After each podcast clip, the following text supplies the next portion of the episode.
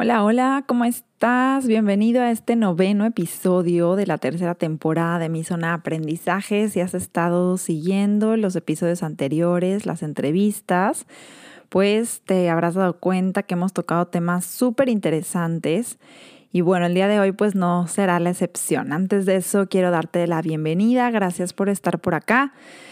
Bueno, y pues te cuento que esta semana estoy de fiesta porque al final de la semana estaré celebrando mi cumpleaños, entonces bueno, eso ya me pone en un mood un poco más festivo, ya que pues me había costado trabajo, no sé si a ustedes, pero me ha costado un poco de trabajo estar eh, muy festiva en estas temporadas eh, decembrinas o navideñas, dependiendo de lo que cada uno de ustedes celebre.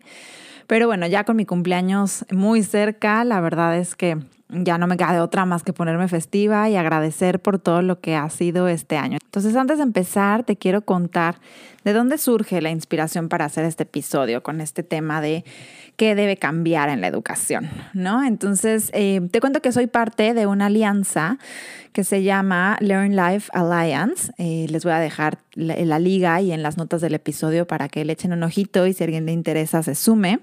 Es una iniciativa muy interesante, eh, promovida desde Barcelona, España, que conocí hace poquito y bueno, me encanta. Si escuchaste el, el episodio de eh, los eventos digitales, pues ellos también acaban de tener uno en el que no pude participar tanto como hubiera gustado, pero tuvieron un, un, evento que se llamó Real Learn.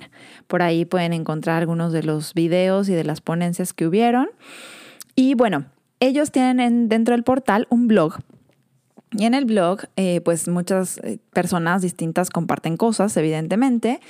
Y había una pregunta muy, que me pareció muy interesante y que eh, retomé para hacerla en distintos grupos de redes sociales a los que pertenezco. Entonces, la pregunta es, si pudieras cambiar una sola cosa en la educación el día de hoy para que eh, hubiera un impacto más positivo, ¿qué sería?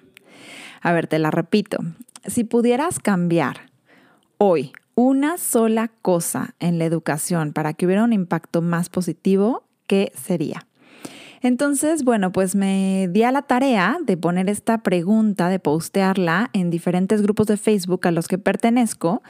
Evidentemente, estos grupos pues tienen en común, fueron cuatro grupos, tienen en común eh, que, aunque los perfiles de las personas son diversos, todos tienen incidencia en la educación de niños, jóvenes y adultos. Eh, cabe aclarar que son grupos en donde participan personas eh, de habla hispana, ¿no? No, no lo posteé en ningún grupo eh, que, tu, que, tuviera este, otro idioma como, como base común. Y bueno, la verdad es que recibí respuestas muy interesantes, pero sobre todo lo que me llamó la atención es que eh, todo el mundo tiene algo que opinar sobre este tema, ¿no? Entonces, más allá de retomar las respuestas en este episodio, la verdad me sirvieron mucho de inspiración y sobre todo creo que más bien lo que hice con ellas fue un poco clasificarlas y estaremos dando un poco de respuesta a esta pregunta de qué debe cambiar en la educación. Eh, gracias a esas preguntas y algunas otras cosas que les quiero compartir en este episodio, pues lo que me pareció interesante fue eso, que todo el mundo tiene algo que opinar al respecto del día de hoy, porque como tú sabes, pues eh, todo este año ha significado un gran desafío para los sistemas educativos, para la educación como la conocíamos, la educación formal por ahí como la conocíamos.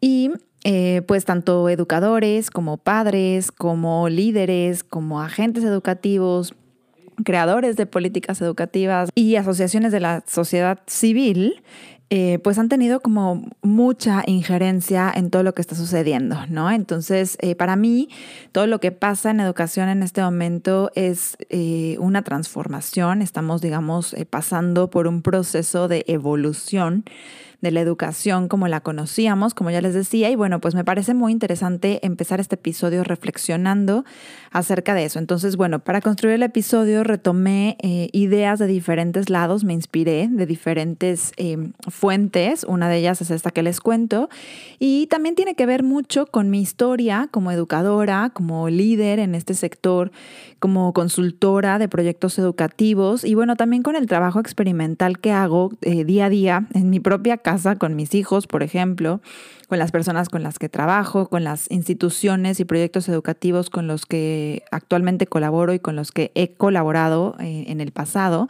Y también me inspiré em, porque en el verano, como te conté ya en algún otro episodio, impartí dos bootcamps este año y uno de ellos fue el de Reinventa tu escuela, que estaba dirigido precisamente a líderes y agentes educativos de instituciones eh, formales, digamos, de escuelas formales.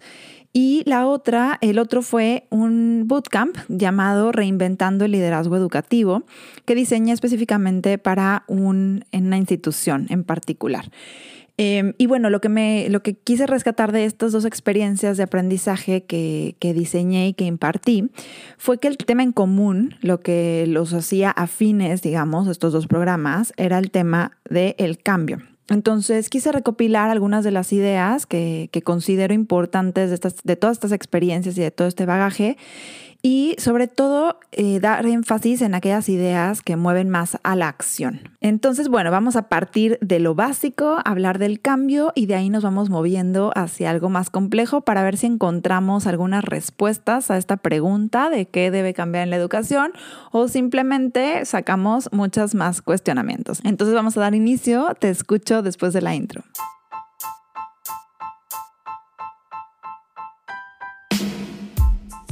Te doy la bienvenida a un episodio más de mi Zona de Aprendizaje Podcast, un espacio semanal de reflexión y diálogo para aprender juntos.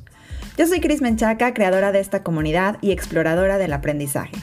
En esta tercera temporada te comparto conversaciones con expertos en el mundo del aprendizaje para obtener ideas, herramientas y técnicas que podamos implementar en nuestro día a día. También estaremos reflexionando sobre la educación y la transformación que está viviendo este sector en México y Latinoamérica y te presentaré a los líderes y emprendedores educativos que se están atreviendo a hacer las cosas diferente con sus propuestas y proyectos innovadores. Todo esto para darte herramientas que aceleren tu propio aprendizaje. Si eres educador, docente, líder de algún proyecto educativo, edupreneur o simplemente te apasiona aprender a través de la experiencia como a mí, quédate que esto cada vez se pone mejor.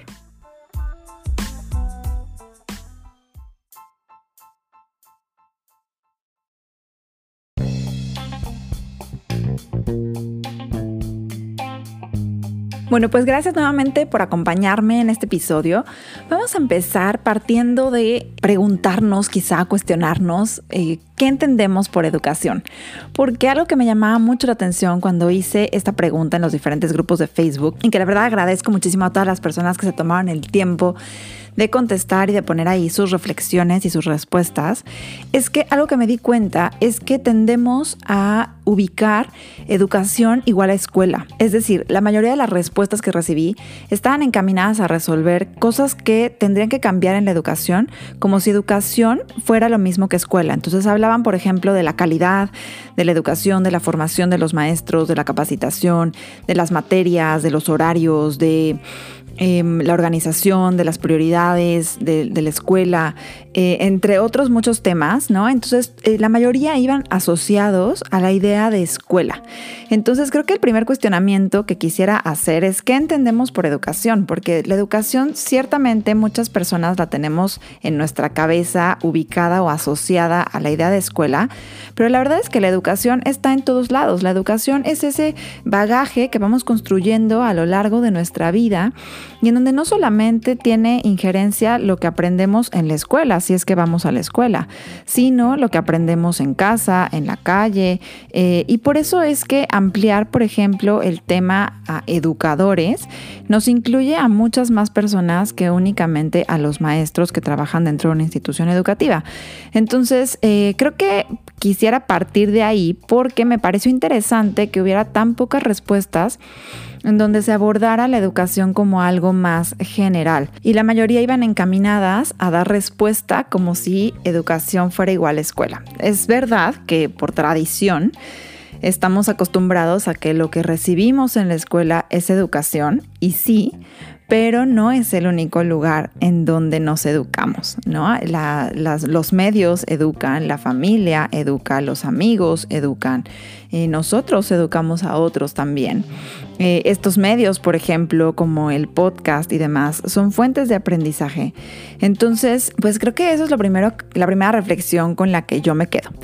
Después de ahí me gustaría moverme a pensar o a evaluar por qué tenemos que hablar de cambio o tendría que cambiar la educación, realmente necesita un cambio y de ahí poder entender qué debe de cambiar. Primero vamos a entender qué es el cambio o a qué nos referimos cuando hablamos de cambio, a qué me refiero yo cuando hablo de cambio, ¿no? Un poco por poner el disclosure, a que este episodio refleja mis opiniones únicamente y no las de ninguna institución. Es efectivo, estas son mis ideas y son ideas que he construido no solamente por mi opinión, sino por lo que investigo, por lo que estudio, por lo que leo, por la formación que tengo y por las personas con las que interactúo.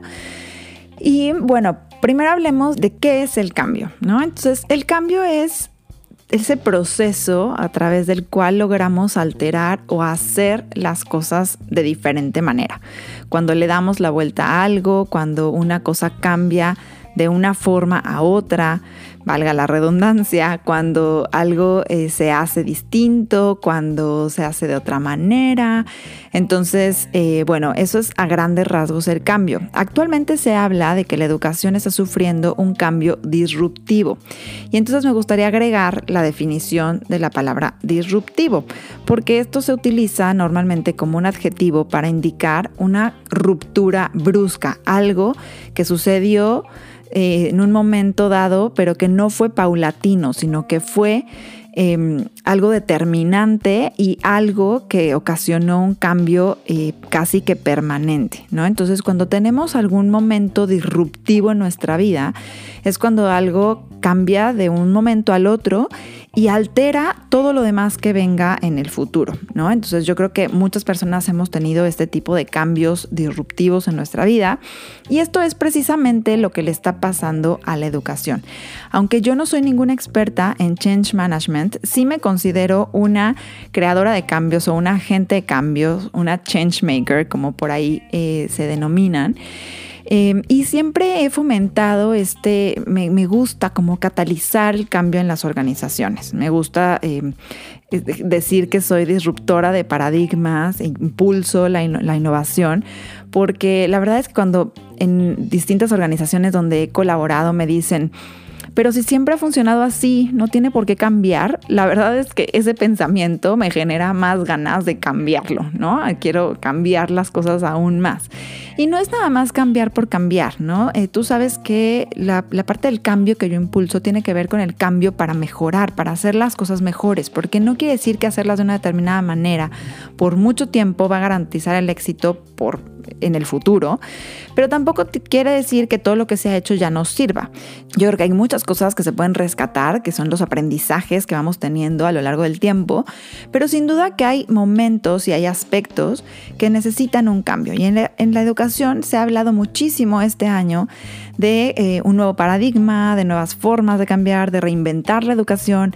Y hace poco escuchaba, por ejemplo, un podcast em, que me gusta mucho, también te lo dejo en las notas, se llama The Calls of Pedagogy. Y eh, precisamente la host decía, yo estaba esperanzada en que este era el cambio disruptivo que necesitaba la educación para reinventarse y va terminándose en 2020 y no he visto la reinvención, ¿no? Todavía seguimos tratando de hacer lo mismo que hacemos en las aulas, pero de forma digital. Hemos eh, perdido eh, cosas muy valiosas que teníamos, como la interacción con los alumnos, la cercanía, el podernos mirar todos los días, tocar ese lado humano en lugar de ser un catalizador para eso ha sido todo lo contrario. Y bueno, tampoco me voy con esa visión tan fatalista, pero eh, sí creo que todavía estamos en el proceso de entender qué es este cambio que necesitamos y cómo por dónde podemos empezar a, a verlo, a verlo surgir. Dicen que eh, entre más entendamos lo que significa el cambio y cómo eh, lo percibimos, por ejemplo, en una determinada situación, como puede ser esta del cambio educativo, de la transformación educativa, y lo sepamos explicar a los otros, va a ser mucho más fácil que encontremos una manera de manejarlo. Bien, eh, decía eh, Peter Drucker, si no me equivoco, que la mejor manera de gestionar el cambio o de manejarlo es crearlo, ¿no? Porque si no, de otra manera, si no lo creas, pues te tienes que adaptar.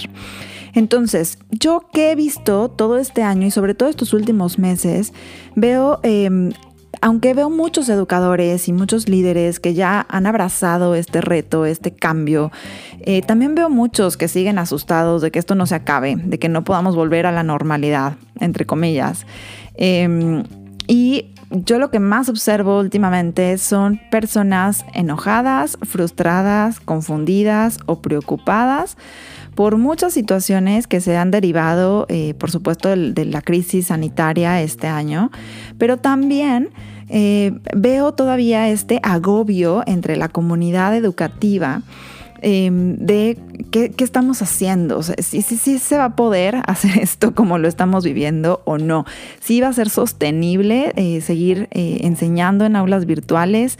Y cuando estamos abrumados, lo que quiero que entendamos es que es como esta sensación de que hay demasiado sucediendo eh, a tu alrededor que te cuesta trabajo procesarlo. Entonces, para poder entender el cambio a nivel educativo, me gustaría pues primero que te sitúes tú qué relación tienes con la educación, ¿no? Eres padre de familia, madre de familia, eres educador eh, formal, eres líder educativo, eh, trabajas generando políticas educativas, eh, tienes alguna iniciativa, participas en alguna alianza, en alguna organización, generas programas educativos, diseñas experiencias de aprendizaje en una organización, eres una cabeza de Learning and Development en una empresa, eres coach, mentor, no sé, cualquier relación que te pudiera situar cerca del tema educativo, pues eh, nos daría pie para que te pongas en este, en este lugar y entiendas primero cómo has procesado todos estos cambios, cómo has abordado no solamente la digitalización,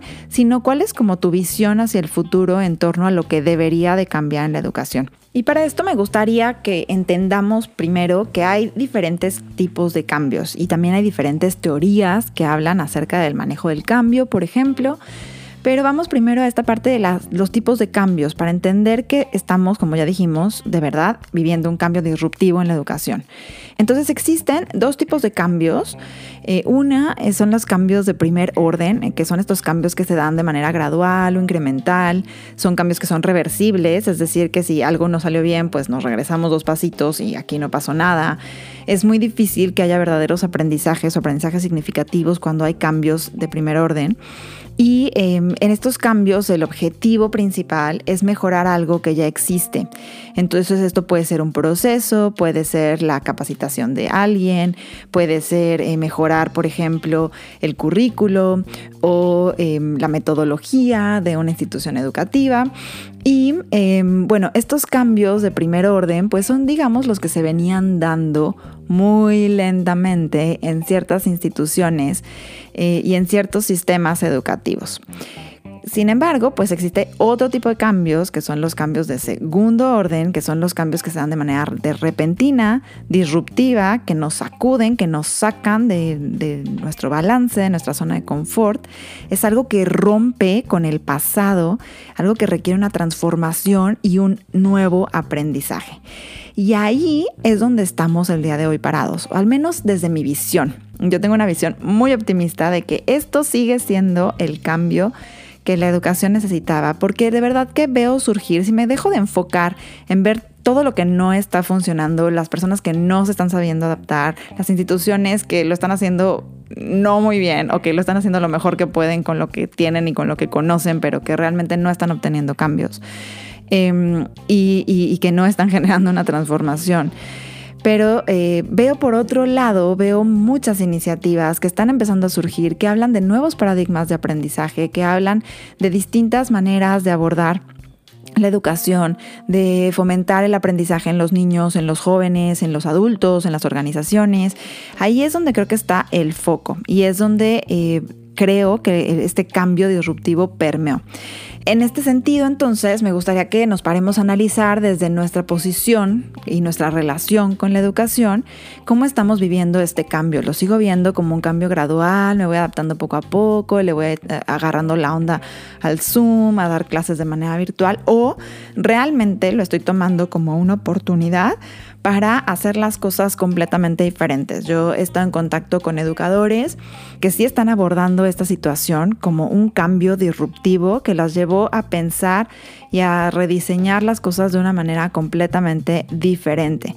Porque ¿qué pasa? Me parece que me atrevería a decir que la mayoría de las em, instituciones y de los sistemas educativos están más resolviendo bomberazos, el problema más urgente y no se están dando el tiempo de abordar la situación más profunda, de solucionar los problemas que son más de fondo, más, más de base, ¿no? Entonces, para que realmente haya un cambio sistémico y que esto funcione diferente y que podamos empezar a hacer cosas distintas, tendríamos que empezar a ver qué es lo que no está funcionando o qué es lo que no estaba funcionando y ya no hacer más de lo mismo. Si no estaba funcionando la educación por materias, no la demos más así. Si no estaba funcionando, por ejemplo, eh, el que los niños vayan a la escuela de lunes a viernes, de 8 de la mañana a 3 de la tarde, no lo hagamos así. Si no está funcionando el que no estamos sabiendo integrar otros organismos o instituciones eh, dentro de un plan educativo no escolar, sino educativo, por ejemplo, de mis hijos, como puede ser las bibliotecas, los museos, eh, otro tipo de, situaciones comunitarias, etcétera. Y no lo estoy sabiendo integrar en su plan de aprendizaje o en su plan de desarrollo. Eh, para el futuro, entonces dejemos de hacerlo así, dejemos de pensar que la escuela es el único lugar en donde sucede la educación y, em, y, tenemos que encontrar la raíz, ¿no? Tenemos que irnos más a fondo, pero para que eso suceda, tanto educadores como padres, como la sociedad, tenemos que ponernos en la cabeza que si seguimos eh, abordando las situaciones mientras alguien más lo transforma y mientras otra iniciativa surge, pues esto nunca va a pasar, ¿no? Entonces, me gusta aquí eh, abordar, en, los bootcamps hablamos mucho de la teoría de la complejidad, porque la teoría de la complejidad, la forma en la que aborda el cambio es em, pensar que tenemos que hacer menos diagnóstico de problemas y más búsqueda de oportunidades. Entonces, em, este episodio, en lugar de enfocarlo en el diagnóstico de problemas, que es este qué debe de cambiar en la educación, me gustaría que nos quedemos más al final con esta sensación de buscar más oportunidades que de señalar los problemas que existen. Entonces, sin embargo, para buscar estas oportunidades, pues tenemos que estar muy conscientes de cuáles son los problemas que existen. Y bueno, aquí quiero eh, hacer un gran llamado a todas las personas que se denominen o que tengan esta inquietud de realmente tomar este cambio como una oportunidad y no de bajar la guardia y decir, pues es que en, mi centro educativo no lo puedo hacer diferente o pues es que, eh, no sé, mis hijos pues ya están acostumbrados a ir hacia la escuela, entonces pues ¿cómo les voy a cambiar? la onda, ¿no? Como, como de un día al otro los voy a dejar sin su plataforma de aprendizaje o... Em, no sé, muchas cosas que a lo mejor nos pasan por la cabeza o, no, pues el director nunca va a probar que yo proponga esto y cual, ¿no? Y cuántas escuelas no estamos o no están en conflicto con el gobierno, con las políticas educativas, con la forma en la que los líderes están gestionando o los líderes están eh, frustrados porque los maestros o los docentes no están agarrando la onda de cómo son las cosas y quieren seguir con sus prácticas antiguas y obsoletas y demás.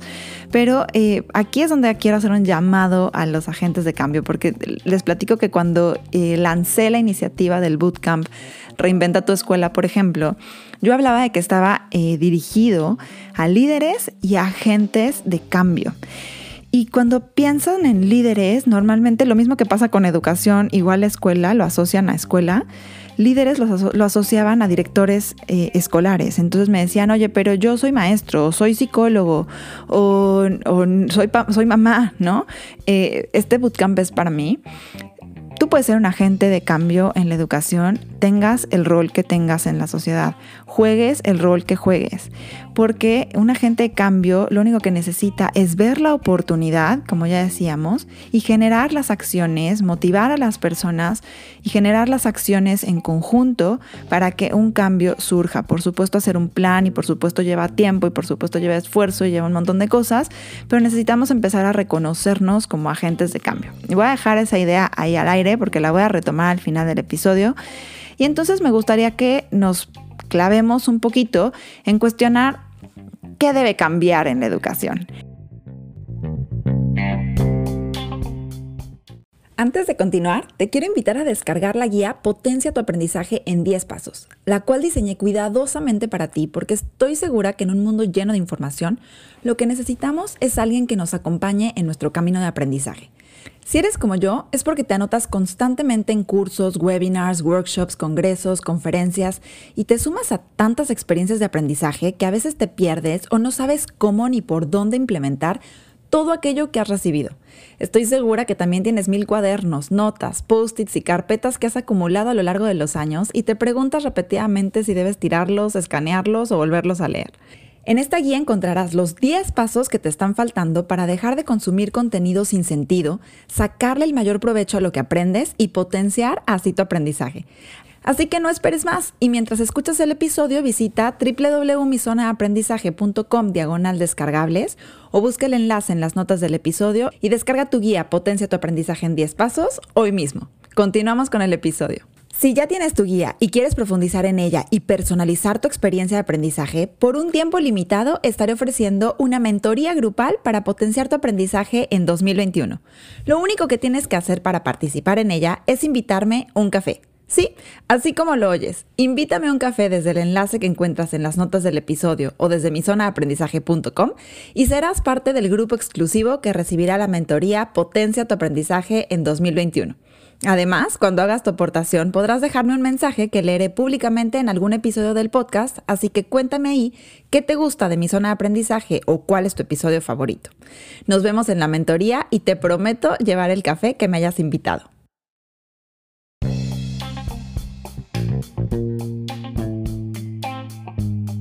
Y para eso me gustaría em, retomar, como te decía, estas respuestas que me dieron en los distintos grupos de Facebook. Como, como te comentaba, no las voy a leer, simplemente te voy a contar eh, de qué forma las clasifiqué. Y esta era una clasificación que yo ya había hecho para uno de los bootcamps que impartí porque yo cuestionaba, por ejemplo, que, lo que tenemos que cambiar es todo. Tenemos que cambiar la forma de enseñar, la forma de planear, la forma de conectar con las personas, la forma de monitorear la asistencia, la forma de evaluar. Eh, esto es algo que las escuelas, por ejemplo, ya han venido haciendo desde marzo, que tuvieron pues sin ningún plan que adaptarse a su manera, con sus recursos, sin guía, sin mapa, sin ruta y que han ido poco a poco descubriendo el camino que mejor les funciona a cada uno, pero que no necesariamente están obteniendo quizá los resultados que quieren, ¿no? Entonces yo cuestionaba y te lo voy a dejar ahí en las notas eh, en el blog, una imagen ponía unos círculos y decía, ¿qué podemos cambiar? Podemos cambiar desde las prioridades, la organización, el liderazgo, los materiales, las dimensiones de la educación, la experiencia de aprendizaje, los modelos, eh, los roles y las responsabilidades, la continuidad, la evaluación, los contenidos, la forma de entregar el delivery del contenido, por ejemplo, los recursos que estamos utilizando, la comunicación, el alcance, hasta dónde llega el alcance de la educación. Y, em, y, bueno, creo que son muchas, muchas esferas que podemos abordar, pero te quiero ir dando ejemplos con base en algunas de estas respuestas que recibí, en dónde cae, en, en dónde caben, digamos, en cada uno de estos círculos. Para todas las personas que comentaron mi pregunta de qué es una cosa que debería de cambiar en la educación y dieron respuestas asociadas con las materias, por ejemplo, que estamos enseñando, educación emocional, educación financiera, aprendizajes para la vida, eh, resolución de conflictos, autoconocimiento, etcétera, pues todo esto cae dentro de las prioridades y la visión de la educación. Es decir, ¿para qué estamos educando? ¿Para qué, eh, por ejemplo, si lo asociamos a la escuela, lo que sucede dentro del mundo de la escuela, ¿para qué van los niños a la escuela? ¿Cuáles son las prioridades de la educación? ¿Cuál es la visión? ¿Qué se quiere lograr con educar a alguien? porque a veces pues tendemos a pensar que educamos porque el otro no sabe o el otro va a ser alguien gracias a lo que yo como educador le brinde. Y pues esto, por ejemplo, como padres, pues sabemos que tenemos una responsabilidad muy grande y eh, que nuestra misión es ayudarles en realidad a los niños y, a nuestros hijos, digamos en este caso, a descubrir sus talentos, a conocerse mejor, a descubrir sus pasiones y a, forjarse un camino para lograr vivir eh, esas pasiones y desarrollar esos talentos y pues realmente construir el mundo en el que van a vivir. Em, esto es algo que yo creo que muchos de nosotros como papás nos hemos cuestionado muchísimo los últimos meses, si realmente lo que están recibiendo nuestros hijos en la escuela es lo que los va a llevar a ser seres felices, exitosos, entendiendo el éxito como este desarrollo de tus talentos, no como de la adquisición de bienes materiales sino em, como esta plenitud a la que pueden aspirar, si realmente las seis, ocho horas que pasan conectados en una clase con un maestro que no los conoce, haciendo tareas que no tienen que ver con las pasiones o con los talentos que ellos tienen, etcétera. Si realmente eso es lo que queremos formar en nuestros hijos, si realmente eso es educación o no. Y es que yo lo he dicho en diferentes plataformas y bueno, el podcast no será la excepción, donde yo veo actualmente dos prioridades en la educación muy claras. Número uno, el fomentar este deseo de aprender continuamente y darles herramientas para que sean aprendices eternos, esto que, conocemos como lifelong learners, darles, darles herramientas para que puedan y sepan cómo aprender continuamente a lo largo de toda su vida. Y número dos, generar el bienestar que necesitan, que sepan cuidarse, que sepan, que se conozcan, que sepan estar conscientes de quiénes son, de lo que sienten, de lo que viven, de, los procesos que van teniendo, de sus procesos de evolución, de crecimiento. Em, de reflexión, que, sean conscientes de todo eso. Entonces, para mí son esas dos grandes esferas, dos, grandes eh, prioridades actuales en la educación que todo este cambio nos ha llevado a cuestionar. Eh, y son esas, el bienestar y, la, y las ganas o el amor por el aprendizaje. Y de ahí pues surgen un montón de herramientas que podemos diseñar y que podemos hacer y que podemos enfocar. Por supuesto que en todo esto no hago menos eh, la cuestión de adquirir conocimientos al revés. Es que solo va a adquirir el niño o el adolescente o el joven solo si está enamorado del proceso de aprender si sabe el valor que le puede aportar a su vida, aprender. Entonces, para mí, lo más importante que tiene que cambiar es esa visión, esas prioridades, el para qué de la educación. Número dos, lo que, que tiene que cambiar desde mi perspectiva es la experiencia en sí de aprender. Eh, y bueno, de esto ya hemos hablado en otros episodios y hemos estado eh, tratando de construir, por ejemplo, eh, acerca de las habilidades que necesitamos para aprender en la era digital, cómo podemos aprender mejor, etcétera. Em, tiene que ver con esta experiencia que tú vivas. Si realmente estamos generando experiencias de aprendizaje o seguimos nada más administrando conocimiento o contenido sin sentido y esperando vaciar todo ese contenido en otra persona para que esa persona lo utilice para pasar un examen y eh, pues realmente no se convierte en nada, sino que es un círculo, ¿no? Eh, vicioso, digamos. Y entonces algo que tiene que cambiar sí o sí y que ya se está transformando, que ya hay muchas iniciativas, como te decía, que están abordando esta situación de una manera diferente, como una oportunidad de hacerlo distinto, pero pues sin duda que también están pasando por su propia curva de aprendizaje. Es la manera de generar aprendizaje, la experiencia, cómo hacemos experiencias más inmersivas, que realmente tomen en cuenta todas las dimensiones de la persona, no solamente la cuestión cognitiva, ni solamente la cuestión emocional, ni solamente la cuestión física, ¿no? Porque somos un todo. Entonces estas visiones pues más holísticas y más integrales y más inclusivas de la educación pues son las que nos van a llevar a generar mejores experiencias de aprendizaje. Y pues esto tiene que ver con el diseño, ¿no? El diseño de estas experiencias. Entonces sin duda que educadores tenemos que ponernos las pilas en cómo podemos diseñar mejores experiencias de aprendizaje, porque esto sin duda es algo que tiene que cambiar. Ya estamos hartos de que, y los niños están cansados, y los maestros están cansados de que sea lo mismo, de que sea la misma clase de Zoom, aburrida, con las cámaras apagadas, eh, donde solamente eh, les, les demos tareas para que cumplan en determinado horario, tomemos foto de las evidencias y la mandemos para que la puedan calificar y el niño obtenga una calificación basta. Eso ya no puede seguir. Y ahí me agarro para ligar que una de las cosas fundamentales que tiene que cambiar y que tiene que ver con el diseño mismo de la educación formal, insisto, eh, es la evaluación, sin duda. ¿Qué estamos evaluando? ¿Estamos evaluando el desarrollo de habilidades o estamos evaluando la memorización? O sea, pareciera que no hubieran pasado los últimos 30 años, que, nadie hubiera luchado por este cambio educativo, ¿no? Eh, si seguimos pretendiendo que los niños hagan un test o un quiz sin tener otras pestañas de su computadora abierta o sin hablar con nadie, ¿no? Por Dios, cambiemos nuestras preguntas, hagamos cosas más interesantes, hagamos los que construyan, hagamos los que, eh, que de alguna manera ellos mismos propongan cómo se evalúan, eh, cómo podemos dar cuenta de que estás pasando por un proceso de aprendizaje. Y para esto, pues la clave para mí es la observación, ¿no? Que podamos observar esas competencias, esas habilidades puestas en práctica, que realmente se vayan desarrollando y que tú te puedas dar cuenta de cómo el niño, el adolescente, va eh, adquiriendo esa maestría en ciertas cosas, ¿no? Desde las cosas más básicas y que partan de sus pasiones y de sus, intereses. Entonces, eh, creo que sin duda eso es algo que tiene que, cambiar y esto es algo que se repitió continuamente en las respuestas, la evaluación, la estandarización, etcétera. Y pues va, va de la mano también con eh, el enfoque, porque pues ya no estamos en ese lugar en que una misma educación, un mismo programa servía igual para todas las personas. Hoy en día la personalización y hasta la hiperpersonalización de las experiencias de aprendizaje es eh, lo, que, lo que es, es lo que tiene que ser. Ya, yo ya no le veo vuelta atrás, yo ya no veo que todos podamos caber en una misma cajita, que todos vayamos a tener un mismo fin de pasar por la escuela, conseguir un ir a la universidad, conseguir un trabajo y vivir de eso toda la vida. Eso ya no existe.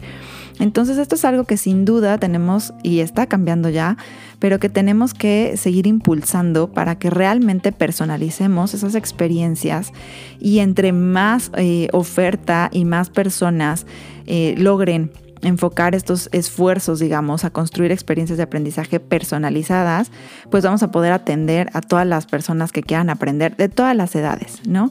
Ya no eh, verlo solamente hacia los niños, hacia los jóvenes, como si fueran los que no saben y tenemos que enseñar, porque sin duda que los adultos también tenemos mucho, mucho que aprender. Y esto me lleva a decir que también otra cosa que tiene que cambiar son los roles y responsabilidades qué roles y responsabilidades jugamos dentro de la educación cada una de las personas que estamos ahí, las personas que estamos aprendiendo, las personas que nos están guiando, las personas que de alguna manera administran eh, una institución educativa, por ejemplo. ¿no? Yo proponía en uno de estos bootcamps, por ejemplo, oigan, cuestionémonos los roles, porque tiene que haber un director, un coordinador, los docentes, el coordinador de psicología, el coordinador de idiomas, el coordinador de educación física, el maestro de educación física. ¿Por qué no? Eh, nos enfocamos mejor en ver cuáles son las fortalezas y los talentos de esas personas y ver de qué manera pueden realmente cumplir su propósito de vida dentro de esa misma institución o dentro de esa misma organización. Y quizá tienen que ver eh, y quizá el rol que va a jugar en torno a eso va a ser completamente diferente al que actualmente juega. Eh, cuando surgió este tema de hacer videos, por ejemplo, para los alumnos, pues no todos los profesores y no todos eh, los educadores tienen eh, una gran habilidad comunicativa, pero habrá otros que tengan una gran habilidad de investigación o una gran habilidad para em, eh, curar contenido. Entonces ahí es donde nos tenemos que cuestionar por qué tiene que seguir existiendo la maestra de primero A, primero B, primero C, primero D, cuando la de primero A eh, puede dejar de ser la Miss de primero A y generar contenido, la de primero B puede ser la que lo comunica y la de primero C y la de primero D pueden ser las mentoras que monitorean el progreso de cada uno de los alumnos, ¿no? O porque el departamento de psicología, si es que existía en la escuela, solamente atiende a los alumnos, ¿por qué no poner a alguien que atienda, por ejemplo, a las familias y les ayuden a que el proceso de aprendizaje continúe en casa de una manera mucho más activa, mucho más afín a lo que cada familia necesita y a lo que cada familia tiene como recursos a la mano y a lo que cada familia eh, puede hacer por su hijo y quiere hacer por cada uno de sus hijos, ¿no? Entonces es este repensar los roles, eh, es eh, quitarnos ese status quo de dejarlo atrás, digamos, y ver, enfocarnos realmente en la persona. ¿Qué puedo hacer yo? ¿Qué puedo aportar? ¿Quién soy? ¿Qué fortalezas tengo? Y eh, repensarlo de alguna manera. Y ahí es donde vuelvo, por ejemplo, a los agentes de cambio. ¿Cuál sería mi rol como agente de cambio en la comunidad en la que vivo, en la comunidad en la que participo, en la, eh, en la comunidad educativa a la, que me queda más cerca o la que puedo construir? Puedo construir también una comunidad educativa si, si tengo las ganas de, ¿no? Entonces, eh, bueno, pues creo que este tema nos daría para muchísimo y creo que muy probablemente dentro de la temporada incluya un episodio para abordar el tema del liderazgo educativo, que sin duda es una de mis grandes pasiones y algo en lo que estoy, a lo que le estoy apostando con ganas en el futuro próximo. Ya les voy a contar después los planes, porque eh, sin duda que si no tenemos eh, líderes bien enfocados, bien formados, pues va a ser difícil que estas comunidades de aprendizaje se vayan moviendo hacia algo diferente, hacia algo mucho más actual. Y bueno, hay muchas otras cosas que tienen que cambiar, ¿no? Como decíamos, los contenidos, sin duda, ¿no? Ni siquiera me voy a meter al tema. Em, eh, otra cosa importante y que leía precisamente hoy mismo un artículo súper interesante es el lenguaje. ¿Cómo nos referimos a las cosas? Así como yo les decía al principio que tendemos a pensar que educación es igual a escuela. Si pensamos en escuela, ¿qué nos imaginamos? Probablemente un edificio con aulas, con pasillos grandes, con un patio de juegos, con un, eh, patio donde todos nos podemos reunir, eh, una situación, un, lugar donde suceden las ceremonias cívicas, con un estacionamiento, con una sala de maestros.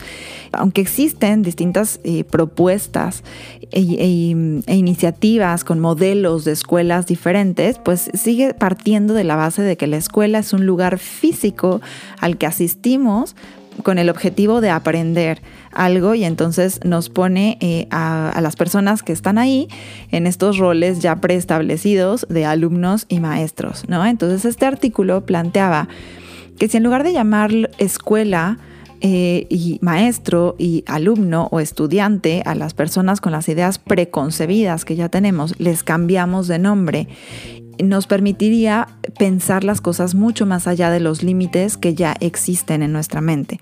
Porque la escuela como la conocemos y eh, la figura del maestro, la figura del alumno como lo conocemos, tiene tantos años existiendo que es muy difícil que lo imaginemos diferente. A mí hay una palabra que me encanta para referirme a la persona que aprende, que, he tenido en conflicto esto y algunas personas que escuchen seguramente esto lo saben, em, que no, no estoy de acuerdo ni con el término alumno ni con el término estudiante y mucho menos con el término educando, por favor, dejemos de denominarlos así. Me gusta mucho más el término learner, que en español sería aprendiz o el aprendedor o el que aprende, ¿no? En inglés se escucha muy bonito decir learners. En el momento en el que yo me visualizo a mí mismo como una persona que aprende y no únicamente un estudiante o un alumno o un educando, eh, cambian las cosas. Lo mismo que si yo al maestro le dejo de decir maestro y le llamo, por ejemplo, educador o guía o facilitador del aprendizaje, el rol se puede ampliar y puede evolucionar. Lo mismo que si yo saco de la figura del director al director y al coordinador y le llamo líder educativo, agente de cambio. Y lo mismo pasa con la escuela. Si yo le llamo em, ecosistema de aprendizaje, comunidad de aprendizaje, las posibilidades son mucho más amplias e inclusive puedo integrar muchos más aspectos fuera del espacio eh, físico que me delimita, por ejemplo, el pensar en una escuela. Entonces, esto me, me, gusta muchísimo, te lo dejo por ahí por si quieres seguir profundizando en el tema, te dejo el artículo también en el blog. Em, para que lo puedas leer y también para que puedas imaginar de qué otra manera puedes ir tú cambiando ese lenguaje de lo que te rodea en términos de educación. Y bueno, por último, algo que me gustaría decir que, tiene que cambiar y que em, originalmente no lo puse en el guion del episodio que estoy siguiendo, es, eh, y que mencionaron mucho, es que decían, ¿no? Pues lo que tiene que cambiar es el gobierno, lo que tiene que cambiar es el sistema, lo que tiene que cambiar. Y sí, efectivamente lo que tiene que cambiar es el sistema, pero ¿qué crees? Para cambiar el sistema, lo más importante o lo primero es cambiarnos a nosotros mismos. Entonces, retomando el tema del cambio, con el que abrimos este episodio. Y con estas reflexiones y estos cuestionamientos que hemos eh, venido haciendo, pues vuelvo a este punto de qué estás dispuesto a cambiar tú desde la posición en la que estás y desde la relación directa que tienes con la educación el día de hoy. ¿Qué puedo cambiar? qué procesos puedo hacer conscientes, qué puedo mejorar en mi vida, en mi forma de ser, en mi forma de actuar, eh, en la incidencia que tengo, en, mi círculo de influencia, qué puedo hacer distinto para que esta transformación, para que este proceso de evolución de la educación pueda ir ampliando su impacto y sea realmente positivo y duradero a lo largo del tiempo.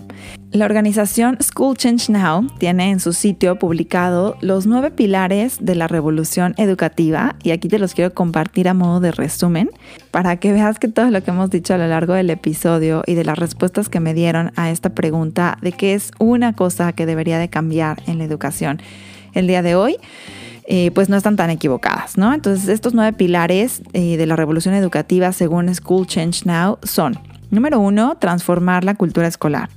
Número dos, personalizar las rutas de aprendizaje. Número tres, integrar el aprendizaje basado en retos y en actividades. Eh, número cuatro, que existieran procesos de mentoría. Número cinco, la implicación familiar y comunitaria. Número 6, el aprendizaje online y la realidad virtual, que eso es algo que quizá ya está pasando más eh, a fuerza que queriendo. Número 7, eh, integrar life coaches y eh, personas que puedan ser role models para las generaciones jóvenes dentro de las instituciones y proyectos educativos. Número 8, que existieran horarios flexibles. Y número 9, la educación centrada en la persona que aprende. Y bueno, aquí retomo dos cosas importantes que no mencioné como eh, aspectos súper importantes que tienen que cambiar en la educación. Número uno son las metodologías, ¿no? Ya no podemos trabajar o ya no podemos em, educar desde el contenido, tenemos que hacer las cosas completamente diferentes. Y aquí me quedaría corta en decirte que existen 10 eh, metodologías nuevas que puedes integrar en tu práctica educativa, si es que eh, tienes una práctica educativa, porque hay muchísimas más y, están surgiendo más que son súper interesantes, ¿no? Yo amo, por ejemplo, el aprendizaje basado en retos, el aprendizaje basado en proyectos, pero también existe el aprendizaje servicio, también existe la gamificación, también existe eh, el aprendizaje centrado en problemas, el aprendizaje centrado en la reflexión y muchos otros que si te pones a explorar el paradigma educativo que promueve esta em, alianza de Learn Life que te decía muy al principio del episodio, pues te puedes dar cuenta que hay metodologías que no tenías idea que existían. Y eh, bueno, evidentemente este es un tema que también iremos profundizando a lo largo de la temporada. Si te interesa saber más, eh, escríbeme. Y em, aquí hay otra parte importante que son los procesos de acompañamiento. Yo veo como grandes eh, las grandes necesidades actuales en la educación, pues son evidentemente las académicas, las metodológicas, como acabamos de decir, las necesidades emocionales, por supuesto, las necesidades logísticas o de seguridad, pensando en, la cuestión de salud, pero también veo eh, una necesidad muy importante de atender, la necesidad de acompañamiento. Eh, y esto sin duda, pues tiene que ver con procesos de mentoring y de coaching y son cuestiones en las que tenemos que habilitarnos y que formarnos para poder saber acompañar mejor no solamente a los alumnos o a las personas que aprenden, a estos learners que decíamos, sino también a las familias, a los eh, guías y a los facilitadores y digamos que todos en algún momento necesitamos acompañamiento, los líderes también, por supuesto. Te voy a dejar en las notas del episodio todos estos recursos que te he mencionado, ligas a distintas organizaciones y sitios de interés que apuestan por el cambio y eh, bueno, para que los explores, para que te abras a nuevas ideas. Y me encantará que me digas qué estás haciendo tú para propiciar un cambio positivo en la educación, un cambio sistémico que perdure en el tiempo, que no sean bomberazos. O de qué manera también lo que haces el día de hoy te limita a hacer eso y que exploremos juntos posibilidades y reimaginemos cómo puede ser la educación diferente. Y que en lugar de estar diagnosticando problemas encontremos cada vez más oportunidades. Entonces, bueno, pues gracias por escuchar estas reflexiones. Espero que hayan sido un poco coherentes y que de alguna manera te hayan llevado a pensar en cuestiones distintas. Recuerda, por favor, compartir este episodio si crees que a alguien le puede ayudar, ser, eh, ser de valor. No olvides descargar tu guía, Potencia tu aprendizaje en 10 pasos. Y si quieres darme un regalo de cumpleaños o un regalo de Navidad, invítame a un café.